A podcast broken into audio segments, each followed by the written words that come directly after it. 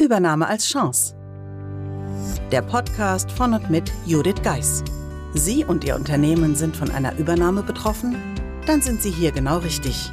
Judith Geis, die Expertin für US-amerikanische Übernahmen im deutschsprachigen Raum, teilt mit Ihnen wertvolle Tipps und Tricks und zeigt Ihnen, wie Sie diese Veränderung für sich und Ihr Unternehmen nutzen können. Ganz nach dem Motto: Take the Chance.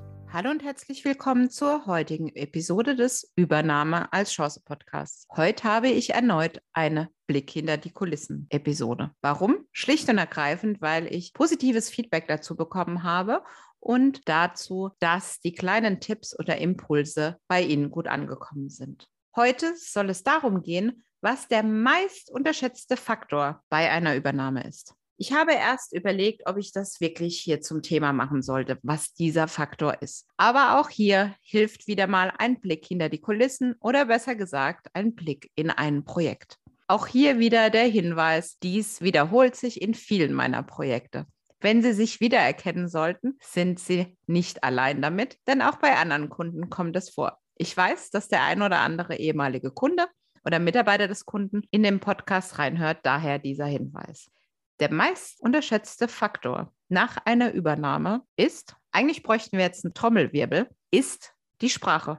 Man glaubt es kaum, sehr oft wird schlicht und ergreifend unterschätzt, wie viel und wie gut Englisch in der Belegschaft gesprochen wird. Aber ich teile heute ein Beispiel aus einem meiner Projekte. Ich hatte ein Gespräch mit einer Mitarbeiterin, die gesagt hat, wissen Sie, Frau Geis, bevor Sie gekommen sind, habe ich Sie doch gleich mal gegoogelt und dadurch habe ich den Mut, was mit ihnen zu teilen. Ich war schon ja, total überrascht und dachte mir, oh Gott, was kommt da jetzt? Und dann sagt sie, sonst hätte ich mich da wirklich nicht getraut. Aber da ich verfolgt habe, was sie so veröffentlichen, weiß ich, bei ihnen kommt es gut an. Sie erzählte mir, dass seit der Übernahme sich kein Mensch dafür interessiert hat, dass sie und viele der Kollegen schlicht und ergreifend nicht oder nicht gut genug Englisch sprechen und verstehen können.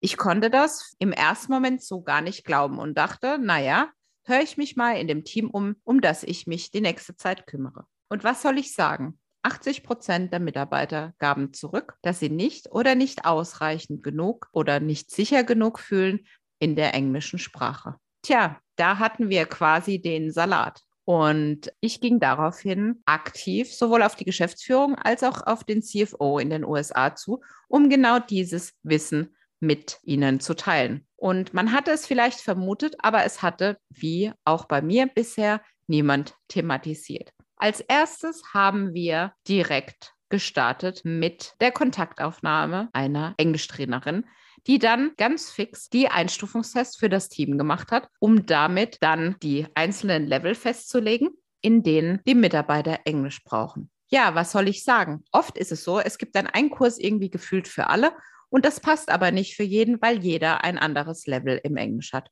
So hatte mein Team von über zehn Personen letztendlich drei verschiedene Kurse, je nach Niveau des Englischs. Kurz vor Weihnachten und vor dem Start des Englischkurses oder des Englischtrainings war der CFO in Deutschland. Und was soll ich sagen? Wir haben Zeit miteinander verbracht mit dem Team.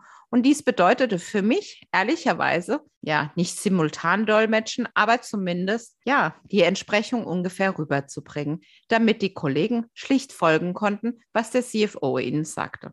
Im Folgejahr startete dann direkt das Englischtraining. War es der ideale Zeitpunkt? War der Arbeitsanfall gering? Nein. Aber wir sahen die Bedeutung, dass es direkt losgehen soll. Und was soll ich sagen?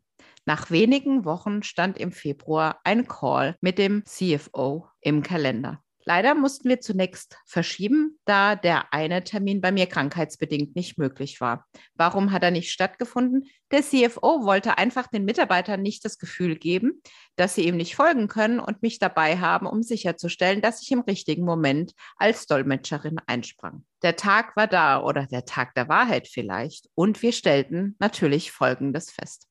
Erstmal dank seines Englisch und dass er es gewohnt ist, mit, ja, mit Nicht-Amerikanern zu kommunizieren, spricht der CFO ein relativ einfaches Englisch, sodass man auch in einem niedrigen Level gut folgen kann. Bedingt durch die bereits laufenden Trainings, wir hatten circa sechs Wochen die Trainings schon am Laufen, konnten die Mitarbeiter nun folgen. Haben sie jedes Wort verstanden? Ganz ehrlich, natürlich hat die Englischtrainerin nicht den Zauberstab dabei und hat alle zum fließend Englisch gemacht. Aber die Mitarbeiter konnten zum Großteil, bis auf wenige Ausnahmen, folgen. Das heißt, die Nachricht und die Botschaft, die vom CFO gesendet werden sollte, die ist angekommen und wurde nicht über mich, über die Dolmetschfunktion geschaffen, sondern man konnte richtig sehen, wie eine Connection zwischen dem Team und dem CFO in den USA entstand. Für mich ein absolutes Highlight. Sollten Sie also vor, während oder nach einer Übernahme sein aktuell,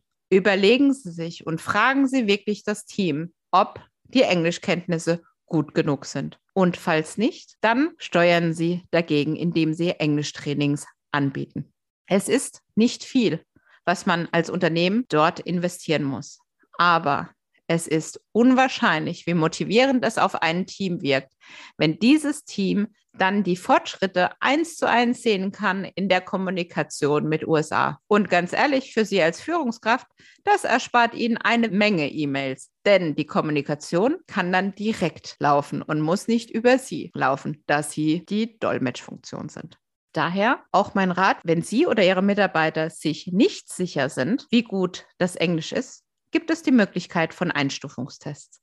Das sind meist wenige Minuten bei erfahrenen Trainern und ja, direkt kann mit einem Angebot und dann mit dem Training losgestartet werden. Falls Sie das noch nicht wissen, auch The Bridge bietet Englischtrainings an. Von daher, bei Fragen wenden Sie sich gerne an mich. Ich helfe Ihnen gern weiter. Am besten Sie senden eine E-Mail an office at thebridge-online.com. Ich melde mich dann bei Ihnen oder einer meiner Mitarbeiterinnen. In dem Sinne wünsche ich Ihnen einen schönen Tag und freue mich, wenn Sie beim nächsten Mal wieder einschalten. Ihre Judith Geis.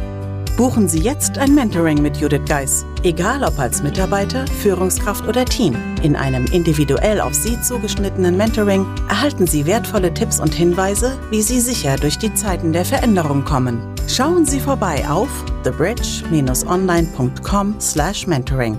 Den Link finden Sie auch in den Show Notes.